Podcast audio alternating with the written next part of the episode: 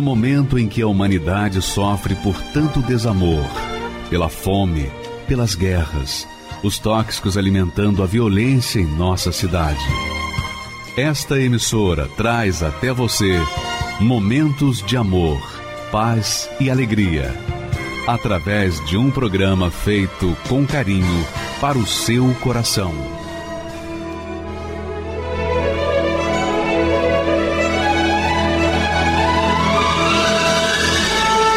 E agora, com você, a Palavra Amiga do Bispo Macedo.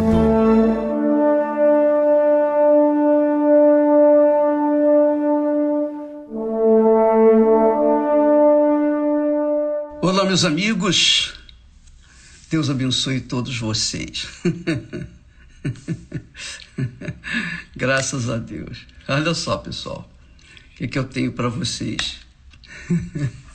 Eu estou rindo porque. porque quando a gente medita, quando a gente pensa, quando a gente raciocina na palavra de Deus, sobre a palavra de Deus, o que está escrito na palavra de Deus, então Deus fala com a gente. A Bíblia é Deus falando com quem tem ouvidos para ouvir. Claro que a maioria não tem tido ouvidos para ouvir, mas aqueles que têm juízo, aqueles que têm juízo, leem, absorvem as palavras de Deus, os pensamentos de Deus e aí ficam alegres, porque na palavra de Deus nós encontramos o Espírito Santo.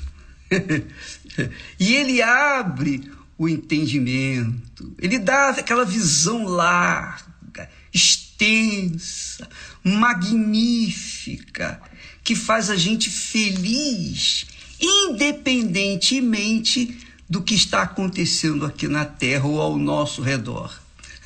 você se torna feliz porque Deus fala com você. E quando Deus fala, acontece. Você sabia disso?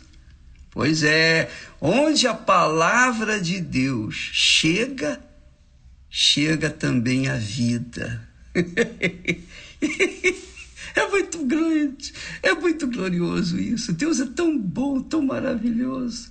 A palavra de Deus é como aquela água fresca, cristalina, puríssima, na temperatura ideal para se beber. E no meio do deserto, nós vivemos no meio do deserto. Mas quem tem ouvidos para ouvir a palavra de Deus, no meio do deserto, enquanto as pessoas estão morrendo e se matando por aí.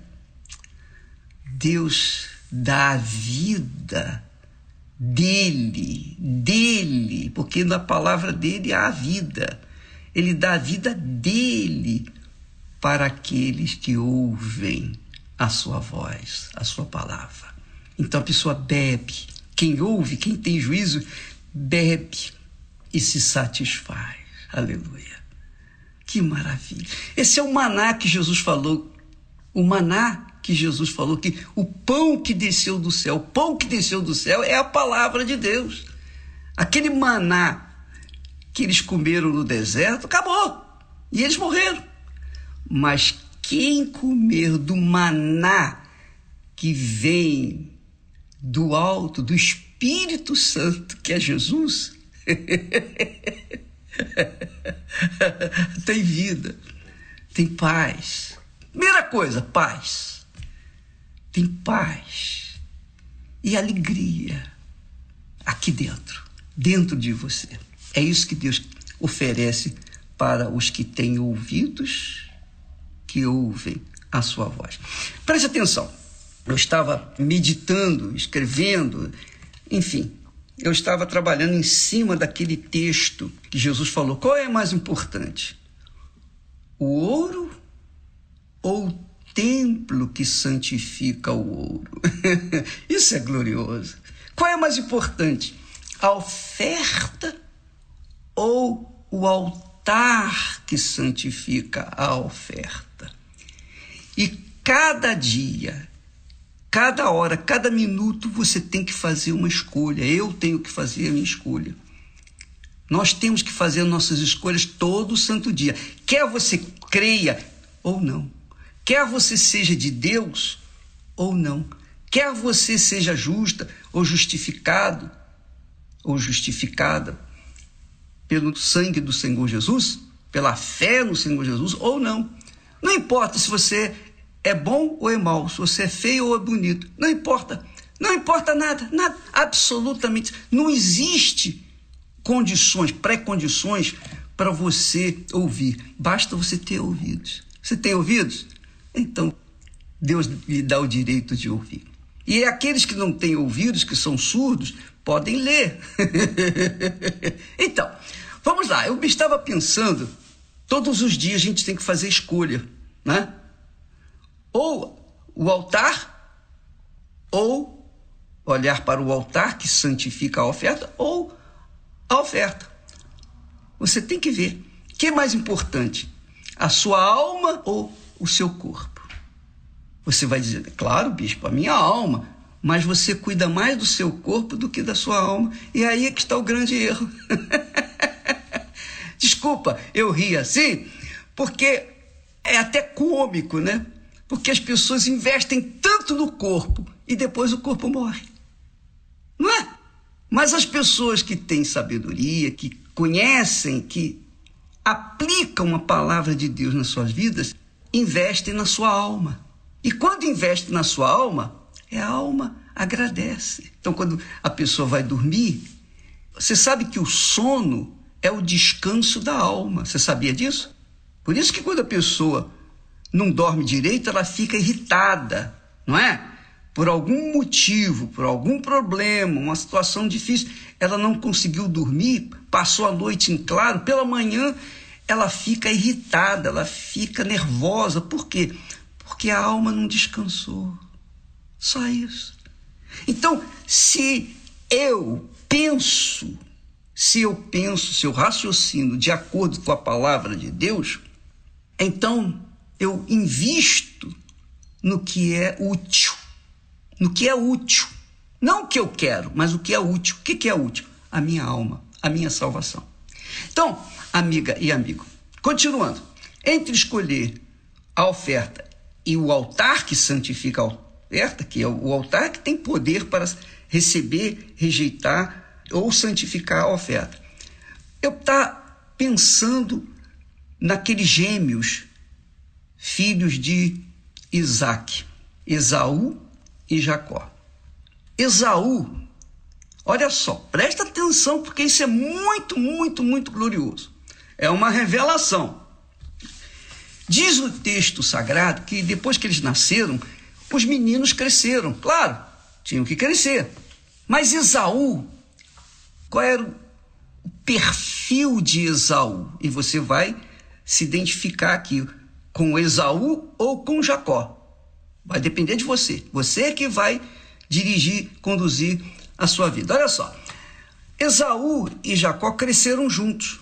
Mas qual a diferença entre Esaú e Jacó? Esaú, diz o texto sagrado, foi um homem perito na caça, quer dizer, um caçador autêntico, perito, esperto, inteligente, sabe, forte, corajoso, audacioso, perito caçador. Ele não tinha medo de leões, nem de elefante, de nada.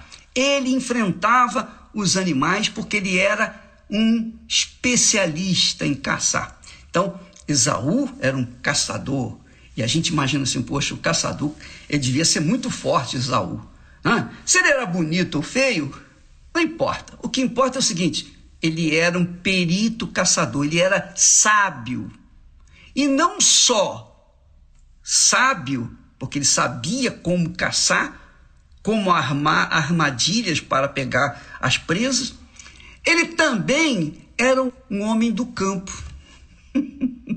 e claro, Naquele tempo as cidades eram muito pequenas, mas Esaú vivia no campo, porque no campo ele encontrava os animais que ele queria caçar.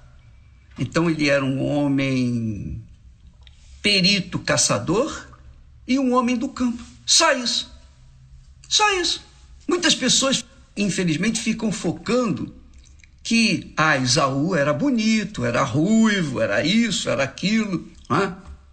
Mas o que importa é o que ele era, como ele era. O que, que ele era? O perfil de Isaú, um homem completo na sua época. Porque naquela época o homem tinha que caçar para poder comer. O homem tinha que ser forte para dar sustentação à sua família. O homem era caçador e a mulher era do lar, ela cuidava do lar, ela supria a necessidade, a água que precisava, ela que ia buscar no poço.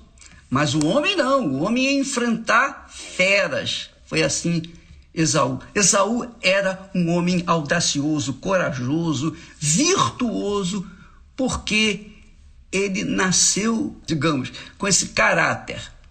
Ele era um homem perito, caçador e mais um homem do campo. O que quer dizer isso? Que ele estava acostumado a viver nas florestas, nos desertos. Ele sabia sobreviver às dificuldades que o campo lhe oferecia, que o campo tinha.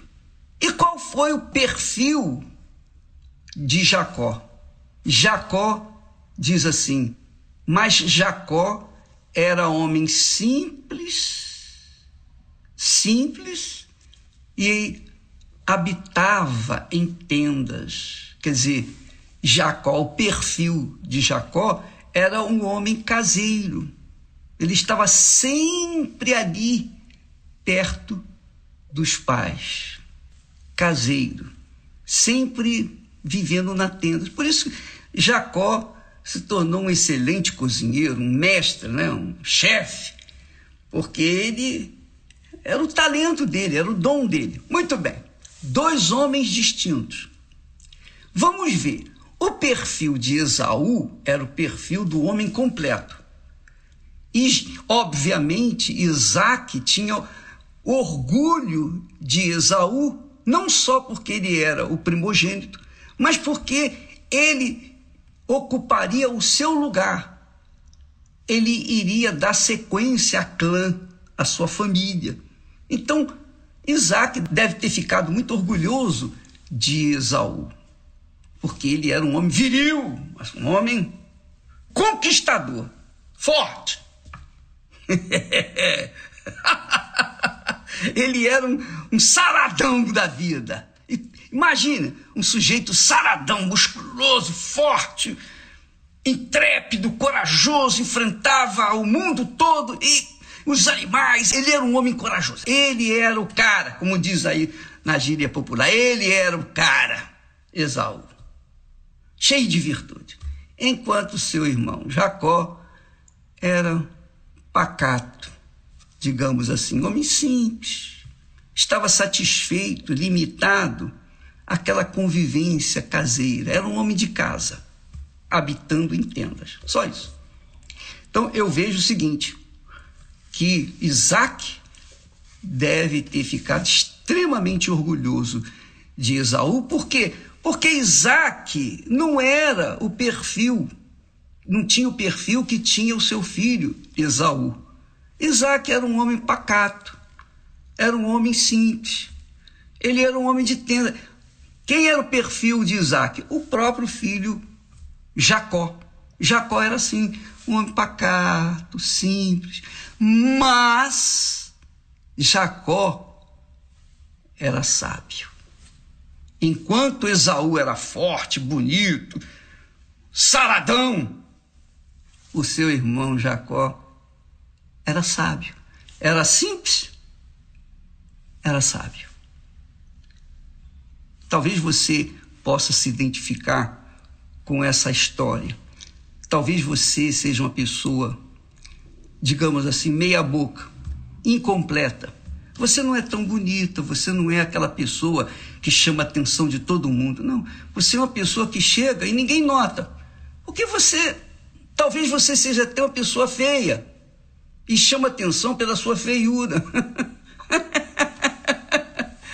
Eu não estou rindo de você, não estou rindo da situação de Jacó. Ele era um homem simples, ele era um homem incompleto. Incompleto. Como é que ele poderia ser o próximo patriarca, o líder da família de Isaac? Não tinha condições. Ele era um homem de casa, pacata, etc. Talvez seja essa sua situação. Talvez você seja exatamente isso. Uma pessoa assim, colocada de lado.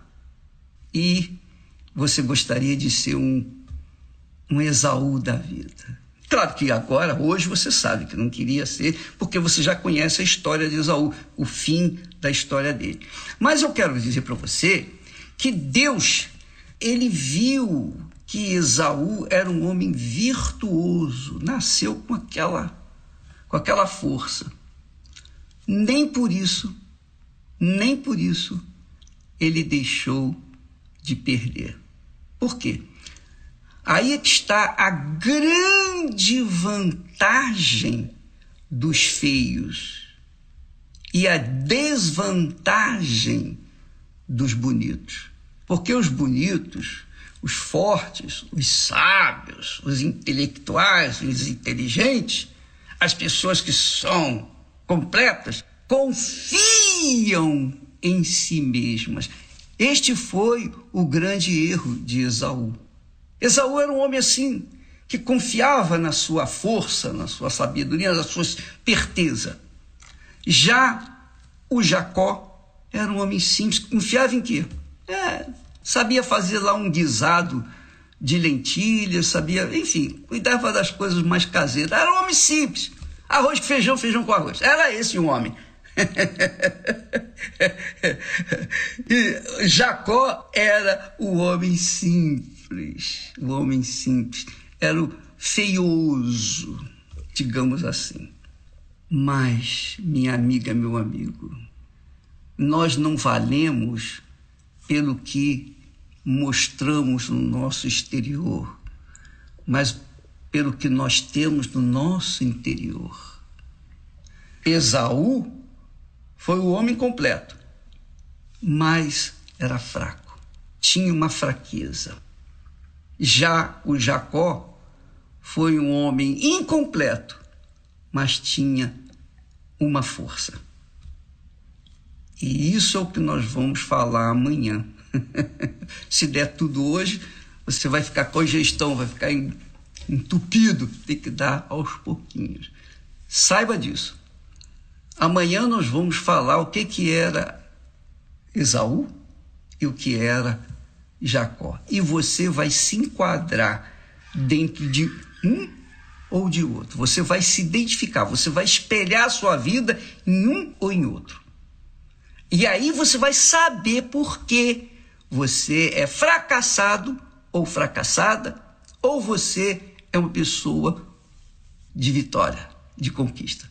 Você vai saber o porquê, qual a diferença entre um e outro, porque você vai se espelhar nesses dois exemplos. Um com um perfil de forte, um perfil extravagante, forte, virtuoso, saradão, aquela pessoa, né? Ele é o cara, ele é o cara você vai se identificar. Ou então você vai se identificar com Jacó, o homem simples e que era caseiro. Tá bom? Deus abençoe a todos vocês, mas não se esqueça, não se esqueça.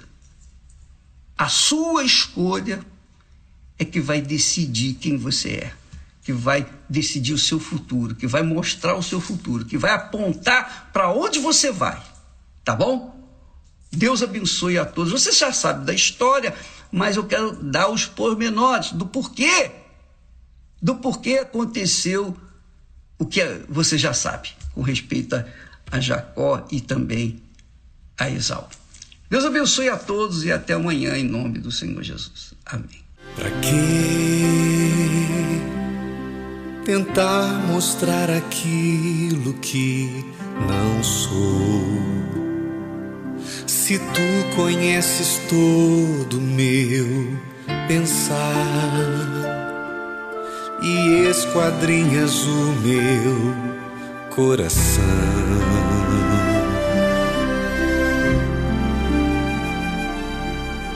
Em vão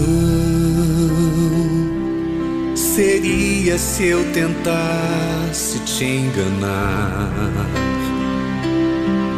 mas com sinceridade vou falar da minha verdadeira condição.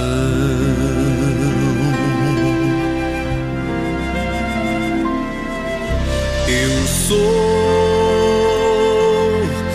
pecador em busca de perdão, contra o próprio coração. O meu maior desejo é te encontrar.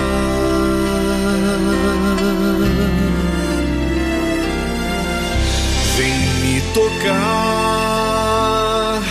não posso mais viver longe de ti. Senhor, por isso eu digo: viva eu, mas vem viver em mim.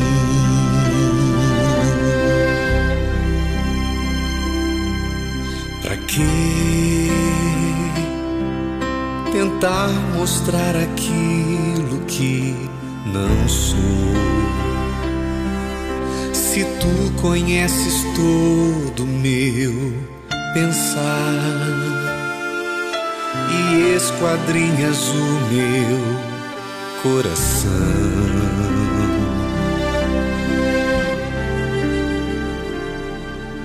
Em vão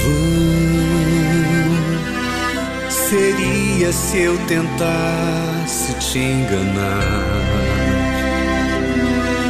mas com sinceridade vou falar da minha verdadeira condição.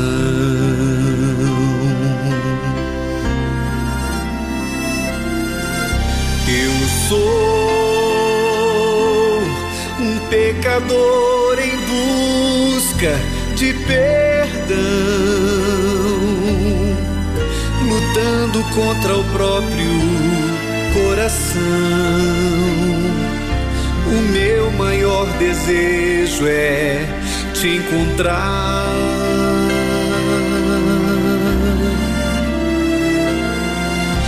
Vem me tocar,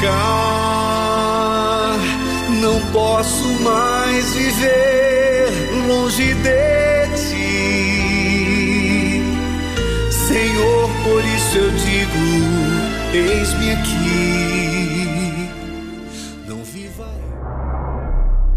Imagine estar perdido em um deserto.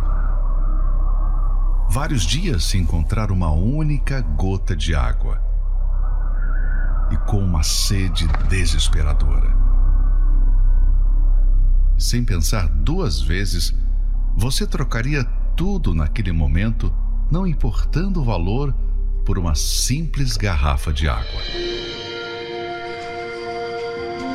Quando estamos com muita sede, não conseguimos pensar em nada a não ser em o mais depressa possível saciá-la, não importa onde estiver. Assim como nosso corpo não sobrevive sem água, a nossa alma não sobrevive sem o Espírito Santo. Nenhum líquido consegue substituir a água. Nada neste mundo substitui o Espírito Santo. A humanidade vive inventando coisas para que, pelo menos por alguns instantes, tenham a sensação de sua sede saciada. Porém, quanto mais bebem do líquido podre que este mundo oferece, se sentem ainda mais vazias e amarguradas. se endividam para adquirir o celular top de linha ou aquela roupa de grife rodeada de luzes na vitrine. Mas quando levam para casa, poucos dias depois, o encanto logo acaba. Curiosamente, os que mais se queixam de depressão ultimamente são aqueles que têm muito dinheiro, fama, que se casaram com homens ou mulheres belíssimas, mas são infelizes. Jesus encontrou uma mulher no poço exatamente nesta situação. Já havia passado por cinco casamentos e estava se aventurando em mais um, mas continuava frustrada, buscando em relacionamentos a felicidade. Até que ofereceu a ela a verdadeira água que poria fim à sua sede. Quem beber deste poço sentirá sede novamente. Mas a pessoa que beber da água que eu lhe der, nunca mais terá sede. A minha água se tornará, nessa pessoa, uma fonte a jorrar pela vida eterna. A sede pelo Espírito Santo não surge por acaso. À medida que você deixa as outras coisas de lado e foca em querer conhecê-lo pessoalmente, ela nasce e vai aumentando. Mas qual é a sua sede neste momento? Esta é a razão de muitos não terem recebido, pois desejam mais a solução de um problema, uma conquista, do que o Espírito Santo. Não se deram conta ainda que o recebendo primeiro não precisarão mais correr atrás das bênçãos, pois serão a própria fonte, jorrando vida por onde passarem. Quem está sedento, cava até achar o rio da água da vida. Era como se eu tivesse com sede no meio do deserto e tivessem pegado uma gota de água e colocado na minha boca. Eu não queria só aquela gota, eu queria mais água. A minha alma, ela estava seca. Eu buscava a Deus com um fervor tão grande. Era algo que eu coloquei toda a minha força buscando o Espírito Santo naquele momento. Até que dentro de mim era uma alegria que eu não conseguia me conter. Uma certeza que Deus ele tinha me selado naquele momento. O Espírito Santo me transformou numa fonte a jorrar. Você tem sede? O altar. O ponto de encontro do ser humano com Deus. Abel, Noé, Abraão e tantos outros sabiam que ali certamente o encontrariam. Nele obtiveram respostas, recomeçaram suas vidas, venceram conflitos e medos, fizeram aliança com o Altíssimo. Conheciam muito bem a essência deste lugar, que representa o próprio Deus. Mas por que o altar, se Deus está em todos os lugares? Quando estamos diante dele, estamos dedicando nosso tempo, mente e atenção exclusivamente à sua voz, onde não há interferência de terceiros, muito menos preconceito. Ele nos aceita como estamos, desde que sacrifiquemos ali toda a nossa vida. Depositamos nossa tristeza. O altar nos devolve a alegria nossos temores. O altar nos devolve confiança. Quando deixamos ali a velha vida, o altar nos devolve uma nova. Em nenhum lugar do mundo você encontrará a paz que só existe no altar. Ele está sempre aberto para receber os sinceros que buscam se aproximar de Deus.